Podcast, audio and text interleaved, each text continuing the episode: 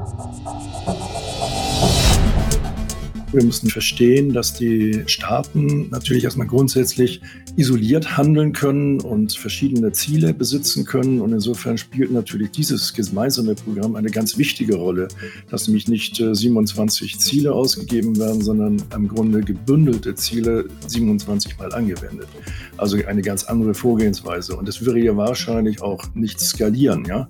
Und von daher kommt natürlich einem solchen Programm eine unglaublich wichtige Bedeutung zu, sodass wir als Ganzes nach außen draußen auch wahrgenommen werden. Born to Transform. Für jedes Problem eine digitale Lösung.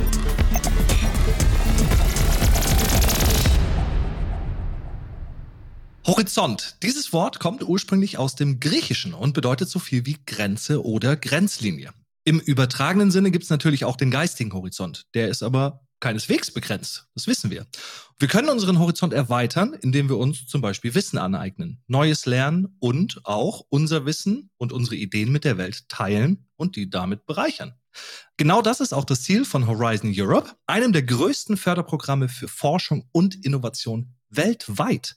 Mein Name ist Felix Uhlig und ich lasse mir heute erklären, was hinter diesem Förderprogramm der EU steckt und warum es sich lohnt, daran teilzunehmen. Fujitsu ist nämlich seit vielen Jahren schon Teil dieses Programms, beziehungsweise war schon bei den Vorgängerprogrammen mit dabei und hat dabei einige Projekte und Ideen in europäischer Zusammenarbeit umgesetzt. Und damit herzlich willkommen zu Born to Transform.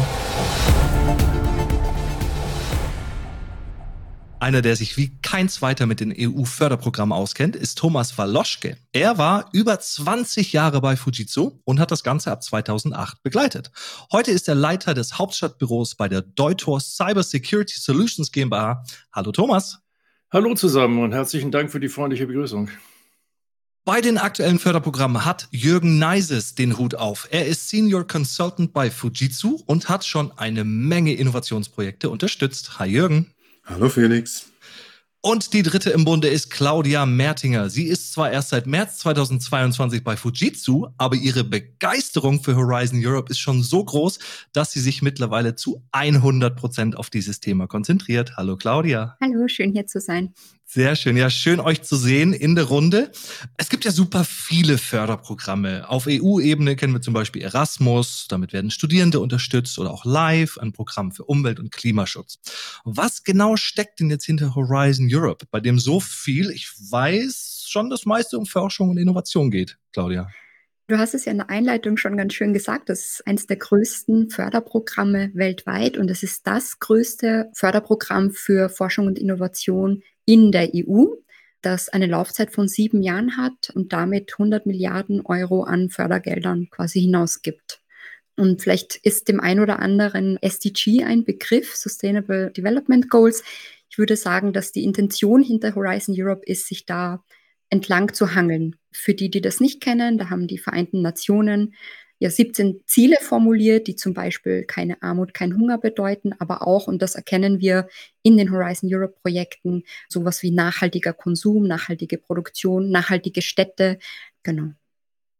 Warum ist es denn überhaupt so wichtig, auf europäischer Ebene zusammenzuarbeiten? Welche Vorteile hat denn vielleicht auch ein Unternehmen wie Fujitsu dadurch?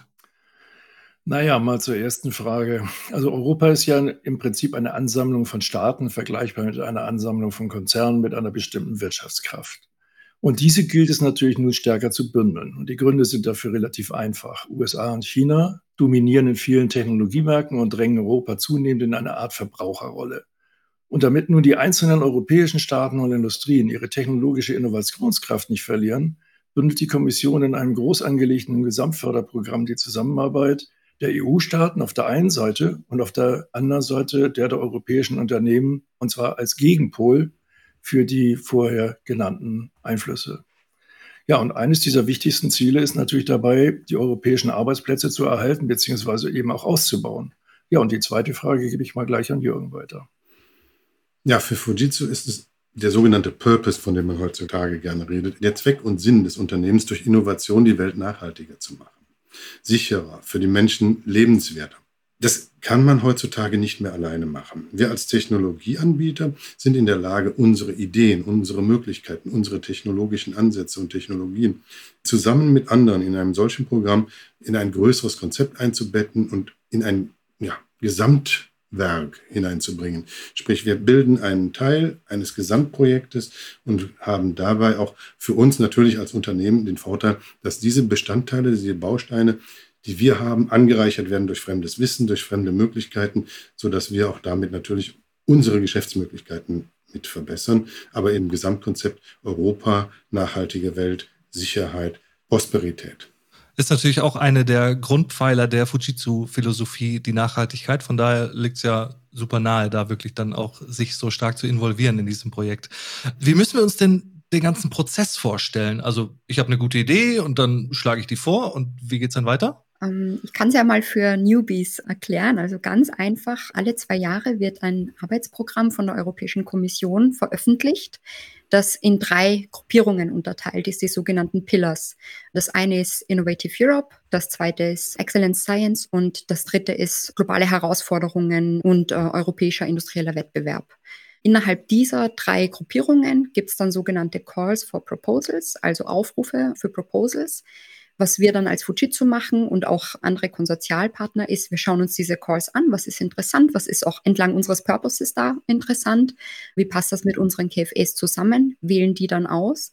Und in der Regel gruppieren sich dann eigentlich schon die Konsortien oft durch Kontakte, die vielleicht schon vorher aufgebaut wurden, durch andere Projekte oder jemand bringt jemand anderen mit. Da können meine beiden Kollegen noch viel aus der Historie erzählen. Wie das einfach zustande kam. Und dann schreiben die gemeinsam ein sogenanntes Proposal. Das hat immer eine feste Struktur und einheitlich. Von daher ist es dann auch einfacher für die Europäische Kommission, das auszuwerten. Und dann nach drei bis sechs Monaten kriegt man die Auswertung und läuft dann eben in ein Projekt oder wartet dann auf die nächste Auswertung oder schreibt das nächste Proposal. Jürgen, ihr seid ja tatsächlich schon seit 2007 eigentlich involviert in diesem Programm, seit FP7, das von 2007 bis 2013 lief. Welche Projekte und Innovationen hat Fujitsu denn in den letzten Jahren durch dieses ja, EU-Förderprogramm dann auf den Weg gebracht? Kannst du uns da ein paar Beispiele nennen? Gerne. Das sind einige Dinge, die wir auf den Weg gebracht haben, schon in den frühen Projekten. Eines ist die beweiswerterhaltende Langzeitspeicherung. Dort haben wir in einem Projekt, was insgesamt zur vernetzten Produktion und entsprechend auch einer beweiswerten oder sicheren Aufbewahrung von Nachrichten zwischen Unternehmen, ein Lieferkettenprozess, diese beweiswert erhaltende Langzeitspeicherung verprobt und schließlich in ein Produkt oder eine Lösung verbracht, die schließlich auch in Deutschland in Behördenrahmen Anwendung gefunden hat. Des Weiteren haben wir in einem Projekt, das nennt sich FinSec, sehr schön eine datenschutzkonforme Kameraüberwachung entwickelt. Sprich, wir schauen nur auf bestimmte Posen, Strichmännchen und entsprechende Interaktionen dieser Strichmännchen lösen bestimmte Events aus, sodass anonym Events in ein ja, Sicherheitszentrum gemeldet werden können. Dann verschiedene Konzepte im Thema IoT und Security, unter anderem das ganze Thema Policy Management, Vertrauenswürdigkeit, wenn in Industrie 4.0 zum Beispiel Maschinen untereinander Bestellungen aufgeben soll, dass wir dort eben messen können, ähnlich wie Menschen es auf dem Marktplatz tun, kann ich dieser Maschine, diesem Gegenüber vertrauen oder nicht, dass man das automatisiert auswerten kann. Und aktuell sind wir in einem Projekt, wo wir auswerten, wie weit eben die Anfrage nach einem Expressdarlehen, sprich eine Online-Anfrage direkt um ein Darlehen, um, ich sage mal, einen Fernseher zu kaufen, richtig, vertrauenswürdig oder gegebenenfalls sogar durch einen Angreifer äh, manipuliert sein kann. Sehr unterschiedlich die ganzen Projekte, die es da gibt. Das klingt auf jeden Fall mega interessant. Zusammenarbeit von Wissenschaft, Technologien und Anwendern, das klingt für mich mega besonders. Thomas, gibt es das sonst noch irgendwo in der Welt? Ja, also Erstmal ist es ja so, dass die Regeln, die wir hier in Europa haben, in gewisser Weise natürlich weltweit auch ihre Pendants in anderen Bereichen haben. Das heißt, grundsätzlich äh, sind wir natürlich nicht so unitär, wie das jetzt hier erstmal klingt. Also die EU ist natürlich das uns weltweit bekannteste System, aber am Ende ist es so, dass auch unsere Wettbewerber weltweit, also zum Beispiel USA oder China, ähnlich vorgehen und die Forschung mit einbeziehen, also am Ende des Tages eine ja, technologiebasierte Wettbewerbssituation aus ihrer nationalen Sicht vorantreiben möchten. Und insofern ist das, was wir hier in Europa machen müssen, natürlich eine ganz besondere Situation. Wir müssen nämlich verstehen, dass die Staaten natürlich erstmal grundsätzlich isoliert handeln können und verschiedene Ziele besitzen können. Und insofern spielt natürlich dieses gemeinsame Programm eine ganz wichtige Rolle, dass nämlich nicht 27 äh, Ziele ausgegeben werden, sondern im Grunde gebündelte Ziele 27 Mal angewendet. Also eine ganz andere Vorgehensweise. Und das würde ja wahrscheinlich auch nicht skalieren, ja. Also nationale Programme gibt es weiterhin, aber wir wissen, dass nationale Programme natürlich Egoismen der jeweiligen Member States beinhaltet. Also am Ende des Tages Europa auch nur bedingt hilft.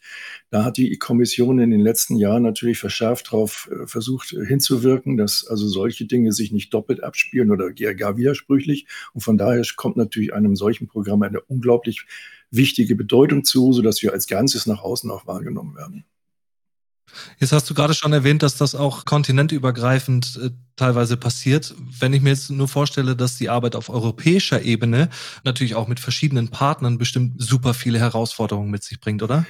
Dies ist natürlich eine der Kernanforderungen, die wir im Bereich dieses Programms Horizon und auch Vorgänger erfüllen müssen. Wir müssen nämlich verstehen, dass es zwei Anforderungen gibt, die im Grunde genommen erstmal gar nicht zusammen gesehen werden. Nämlich die organisationsübergreifende Zusammenarbeit, die natürlich kooperativ ist und äh, vielen Einsteigern aus dem kommerziellen Wettbewerb erstmal neu. Das heißt also, man arbeitet mit eigentlich am Markt bestehenden Wettbewerbern plötzlich zusammen. Und das ist die Geschichte, die als Methodik erst einmal innerhalb der Unternehmen dargelegt werden muss. Also eine Unternehmensleitung folgt diesem Gedanken natürlich erst nach einer Erläuterung. Grundsätzlich ist man dort natürlich erstmal wettbewerbsorientiert. Und hier hat die Kommission natürlich eine ganz wichtige Vorarbeit geleistet. Sie hat nämlich den juristischen wettbewerblichen Charakter geriegelt und es, wir befinden uns hier eben in einem sogenannten vorwettbewerblichen Dialog und in dem ist es erlaubt, dass so etwas passiert und im eigentlichen konkreten Angebotsstadium tritt man natürlich gegeneinander an. Aber man hat am Ende des Tages in der Zusammenarbeit vorher sich gemeinsam im Grunde genommen in eine bestimmte Richtung entwickelt. Also das Ganze ist am Ende technologieorientiert, also nicht wettbewerbsmäßig interessant, sondern technologiemäßig. Und was ich auf jeden Fall noch andeuten wollte, bei aller Ernsthaftigkeit des Themas, was wir jetzt hier besprechen, das ganze Thema beinhaltet nämlich einen Spaßfaktor. Und über den darf man sicherlich auch mal reden. Der Spaß ist nämlich, dass man mit europäischen Partnern zusammenarbeitet, also mit Menschen, die man in der Regel nicht um sich herum hat. Also ich will das mal so Revue passieren lassen, also von Nordeuropa, also Finnland, Schweden, Norwegen, Dänemark, Deutschland, links dann, rechts dann die Länder bis Frankreich, Italien, Spanien, Portugal, Griechenland.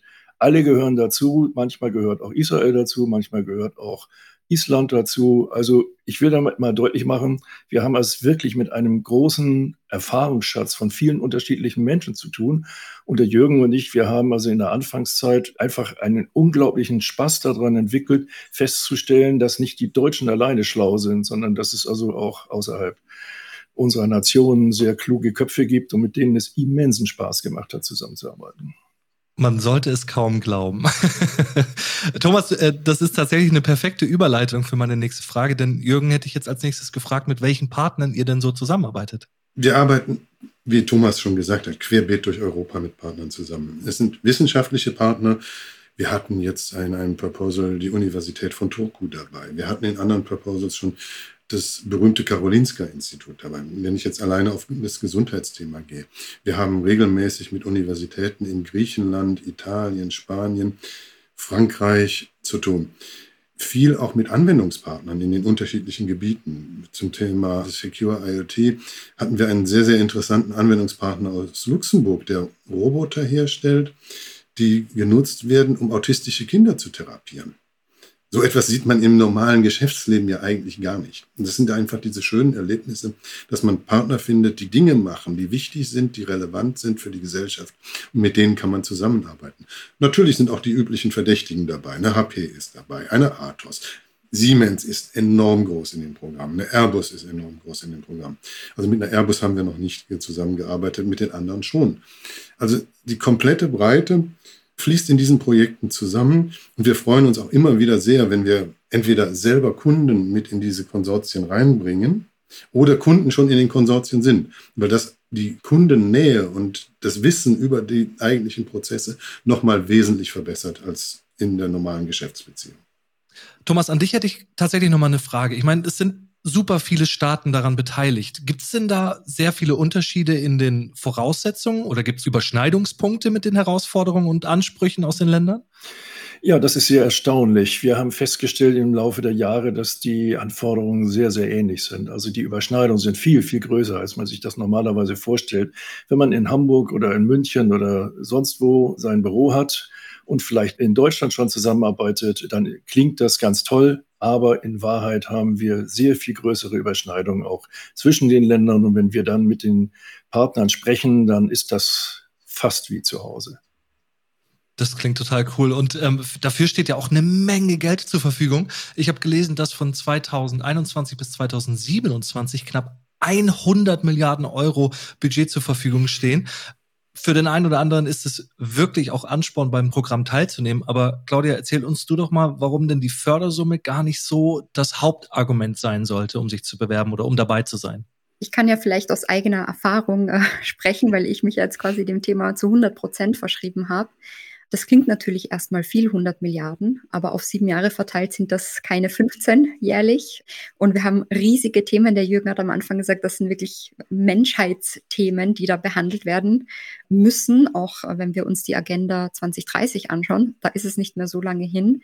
Von daher sollte wirklich nicht das Fördergeld das Ziel sein, weil es ja auch kein Gewinn ist, den man jetzt so oder keine Marge oder so, ja, sondern da ist bezahlte Projektarbeit in Zusammenarbeit. Und der Thomas hat es eigentlich so schön eingeleitet und übergeleitet. Ich finde auch dieses vorwettbewerbliche Zusammenarbeiten, das spürt man wirklich überall. Und jetzt bin ich neu dabei. Vielleicht hat das eine Eingewöhnungsphase gebraucht. Aber es ist wahnsinnig toll, in so großen Gruppen zusammenzuarbeiten. Die Themen sind extrem spannend und der Jürgen hat ein bisschen schon erzählt über unseren Purpose, also diese Fujitsu-Vision, die wir haben, ist, dass wir durch Innovation Vertrauen in der Gesellschaft aufbauen, um die Welt nachhaltiger zu gestalten. Und das passt ja eins zu eins eigentlich äh, zu den SDGs und zu den Themen, die in Horizon einfach auch behandelt werden. Das ist unser Drive sozusagen, damit zu machen. Ja, also ich würde da ganz gerne noch etwas hinzufügen. Und zwar ist es häufig ja überhaupt gar keine Frage, mehr Geld einzufordern, sondern die vielen bereits bestehenden Förderprogramme überhaupt zu kennen und das bereits vorhandene Geld äh, dort für Förderprojekte auch abzuholen. Also das alleine ist schon eine relativ große Herausforderung, weil es nämlich sehr viele Fördertöpfe gibt und wir sprechen hier gerade mal über einen. Das heißt also, es gibt noch viele andere Programme und wenn man das mal zusammenrechnet, und jemand sich die Mühe macht, so etwas zu koordinieren, dann ist also der Schatz für das Unternehmen recht groß, wenn man daran teilnehmen kann, wenn man das versteht und wenn man da seine, ja, seine Spuren verdient hat. Und ich denke, dass der Jürgen und ich viel Zeit investiert haben, um da hinzukommen. Und wenn ein Unternehmen an der Stelle ist, dann soll es dann versuchen, die Dinge zu finden, die schon da sind und sich nicht beklagen über mögliche äh, Volumina, die vielleicht dann irgendwie niedrig klingen. Also Fakt ist, man hat viel mehr, als man denkt. Und dann auch nochmal als Ergänzung die unheimliche Bereicherung durch die Zusammenarbeit mit Wissenschaft, Anwendern und Wettbewerbern. Diese Bereicherung an Wissen, die man allein für sich, für das Unternehmen heranzieht. Die Möglichkeit, Dinge zu machen in so einem kollaborativen, freundlichen Umfeld, die man im Endeffekt ja, eh auf der Liste hat. Viele Themen sind ja so relevant, so als gesellschaftliche Standardthemen dort. Die kann man A nicht alleine machen, die hat man B auf der Liste. Und wenn man sie in so einem Programm gemeinsam mit dieser Bereicherung machen kann, da ist der Gewinn größer als das Geld. Absolut. Wären schon fast schöne Schlussworte, wenn ich nicht noch mehr Fragen hätte. ich hatte es gerade schon mal erwähnt. Fujitsu ist ja schon seit dem Forschungsrahmenprogramm FP7 dabei, das von 2007 bis 2013 lief. Und ihr beschreibt es immer ganz gerne als die Fackel, die entzündet wurde und dann weitergetragen wurde. Jürgen, erzähl uns doch mal ein bisschen genauer, was ihr damit meint. Ja, ich hatte eben schon mal von dem FP7-Programm gesprochen. Also wir hatten da parallel damals zwei verschiedene Projekte. Einmal dieses Projekt der transparenten Lieferketten inklusive der ja, Nachrichtenabspeicherung, die sicher ist über diese Lieferkette hinweg. Dieses Projekt hat sich aus einem Umfeld und Kontakten zur Universität, zur RWTH Aachen ergeben. Parallel gab es ein anderes großes Projekt, der First Large Scale Pilot namens Stoke, wo es um das ganze Thema elektronische Identitäten nationale elektronische Identitäten, wie zum Beispiel den neuen Personalausweis, der mittlerweile ja gar nicht mehr so neu ist, äh, ging. Und in beiden Projekten haben sich parallel eben, ohne voneinander zu wissen, Thomas und ich engagiert. Und wenn wir jetzt wieder rückblickend schauen, was Claudia sagt, dass sie sich aus Begeisterung 100 Prozent jetzt diesem Programm verschrieben hat. Was Thomas gesagt hat zum Thema Spaßfaktor oder dem Bereichernden, was man eben mitkriegt. Das war eigentlich die Initialzündung oder die Fackel wurde entzündet. Dann kommt natürlich erstmal dann wieder der ganz normale berufliche Alltag. Wir hatten äh, aufwendige Projekte da noch. Es ergab sich dann aber eben auch wiederum aus den Kontakten, die wir in Fujitsu Research damals hatten, die Labs in UK, dass dort wieder Gruppen gefunden wurden, die äh, an einem Proposal teilnehmen wollten. Die Labs konnten nicht oder suchten Fänger im Unternehmen. Und über einen der damaligen im CTO-Office der auch dann schließlich die Rolle des sogenannten Ansprechpartners, Legal Entity Appointed Representative hatte, sind wir in dieses Konsortium hineingegangen und haben damit wieder angefangen, Proposals zu schreiben. Da sahen wir die Lernkurve. Das erste Mal wurden wir mitgenommen und jetzt haben wir angefangen, das auch selber zu machen. Die Lernkurve, äh, verschiedene Proposals, Erklärung innerhalb des Unternehmens, durchaus dabei auch manchmal scheitern, dass diese Begeisterung eben dann doch auf die nackten Zahlen reduziert wurde. Hat uns nicht abgehalten. Insofern, wir haben diese Fackel einfach weitergetragen und waren dann im 2017, 2018 mit drei Projekten erfolgreich und konnten damit den Mehrwert auch zeigen und haben unser Netzwerk ausgebaut, sodass wir jetzt in Horizon Europe durchaus mit einer sehr guten Quote erfolgreich Anträge schreiben und ein sehr schönes Netzwerk mittlerweile dafür haben.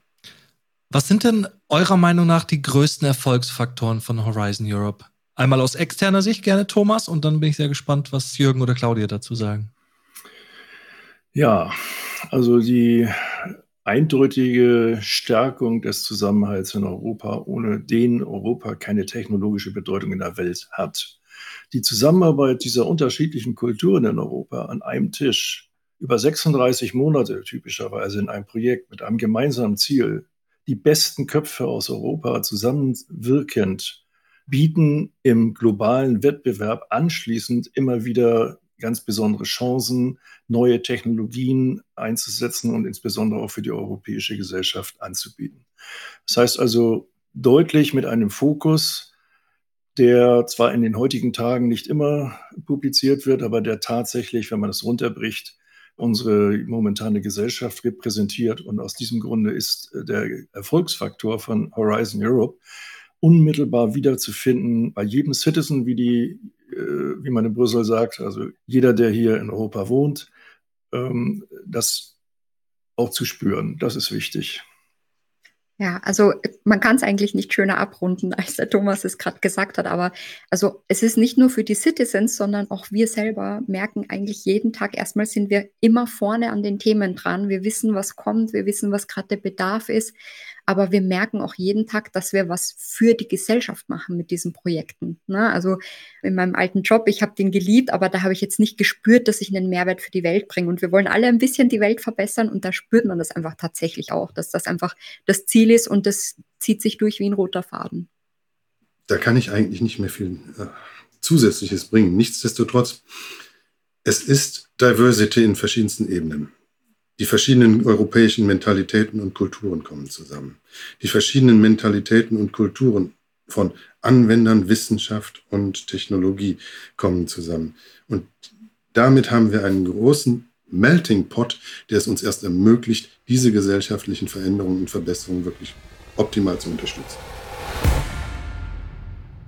Am Ende ist das Ganze natürlich auch irgendwie eine politische Geschichte. Wie wichtig ist denn so ein europäisches Programm vor allem in Bezug auf den Technologiewettlauf mit China und USA? Ich glaube, das ist auch ein ganz wichtiger Punkt, oder? Naja, ich habe jetzt versucht, vorhin das schon mal ein bisschen einzubauen. Und zwar äh, muss man ein bisschen aufpassen. Natürlich ist es so, im internationalen Bereich oder im internationalen Umfeld spielt China und USA natürlich eine massive wettbewerbliche Rolle. Und wie ich dann auch schon mal ausgeführt hatte, die technologische unternehmensübergreifende Innovation von Europa spielt hier eine Art Gegenpol oder stellt eine Art Gegenpol dar. Und deswegen ist es wichtig, dass wir natürlich genau dieses Programm massiv vorantreiben, insbesondere auch politisch. Und es wäre ein großer Fehler, wenn einzelne Länder auf die Idee kämen, hier gewisse Zurückhaltung zu üben. Bei genauerem Hinsehen stellen wir fest, dass das europäische Programm eine so massive Reaktion auslöst, auch in den anderen Ländern, dass wir feststellen, dass USA beispielsweise versucht, auf dieses Programm Einfluss zu nehmen. Das alleine sollte uns schon mal ein Signal sein, dass wir es auch weiterhin ernst nehmen. Also der Einfluss der USA ist hier eigentlich steuernder Natur, die wir nicht brauchen. Und selbstverständlich ist das Thema Wettbewerbsfähigkeit auch ein Thema von Horizon Europe, denn insbesondere der Pillar 2 ist ja auch danach benannt. Es ist eben Global Challenges and European Industrial Competitiveness. Wir wollen ja auch nicht nur eben Polar machen, sondern auch etwas, was den Menschen hier zunutze kommt. Eben ein Prosperous Europe, den European Way of Life gegen andere Entwürfe absichern, eine resiliente Gesellschaft sein und damit auch Ausstrahlung in Richtung der Welt haben. Und nicht umsonst haben wir auch sogenannte Calls, die andere Länder mit einbeziehen. Es gab Calls mit Korea, gab Calls mit Brasilien, gab Calls mit Japan.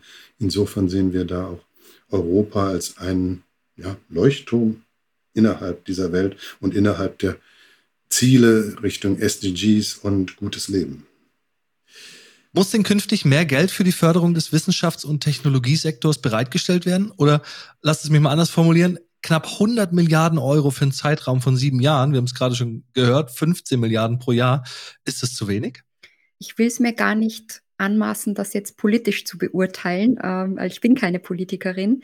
Ich glaube, was unser Fokus sein sollte, egal an welcher Stelle wir jetzt stehen, ob in der Europäischen Kommission, in einem Unternehmen, in einer Uni oder in einem Institut, wir wollen ein Ziel erreichen. Wir haben eine Agenda 2030 und ähm, deshalb, wenn du jetzt mich persönlich fragst, würde ich sagen, wir brauchen so viel Geld, wie es braucht, um diese Ziele zu erreichen. Der Thomas hat vorhin schon gesagt, das ist ein Pot von vielen, je nachdem, wie viel er es da einfach braucht. Ich denke, es kann natürlich immer mehr sein, aber ich glaube, dass Horizon Europe ein wichtiger, wichtiger Schritt ist, um diese Ziele zu erreichen. Das sehen wir einfach auch thematisch. Es gibt natürlich einen wichtigen Aspekt dabei. Über welches Geld sprechen wir hier? Das ist Steuergeld aus Europa. Und zwar alle EU-Staaten zahlen hier in einen Topf ein, aus dem am Ende auch dieses Budget stammt. Also wir müssen uns nicht einbilden, dass das fremdes Geld ist, sondern das ist unser eigenes erwirtschaftetes Geld in Form von Steuern, was wir wiederverwenden, und zwar zur Absicherung unserer Zukunft.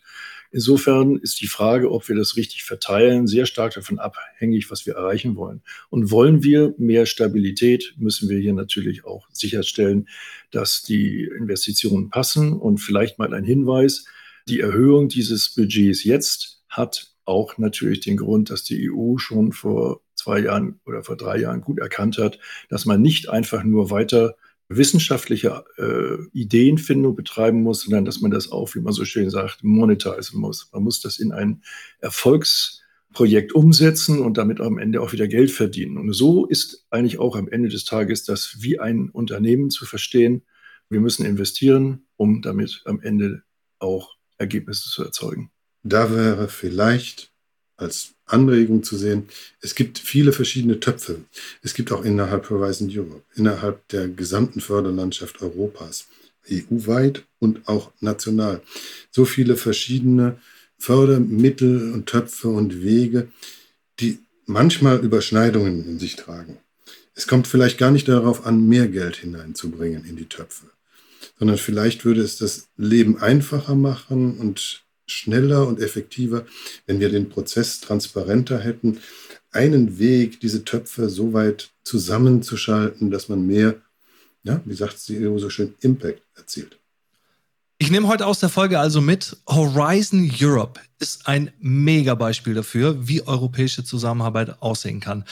Super viele Projekte, Innovationen und Lösungen sind über die Jahre entwickelt worden und das alles nur durch die Zusammenarbeit von Wissenschaft, Technologieunternehmen und Anwendern.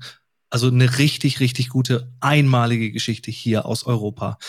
Claudia, Jürgen und Thomas, ich danke euch wirklich für diese super interessanten Einblicke in die europäische Zusammenarbeit von Fujitsu und natürlich auch weiterhin ganz, ganz, ganz viel Erfolg bei den Projekten. Dankeschön. Danke sehr. Ich bedanke mich auch sehr herzlich für das große Interesse. Und wenn ihr, liebe Hörerinnen und Hörer, noch mehr zum Förderprogramm Horizon Europe erfahren wollt, dann schaut gerne auf der Website von Fujitsu vorbei auf www.fujitsu.com. Dort findet ihr auch alle bisher veröffentlichten Podcast-Folgen von Born to Transform und da lohnt es sich ja bekanntlich, immer mal reinzuhören. Ich sage Tschüss und bis zum nächsten Mal.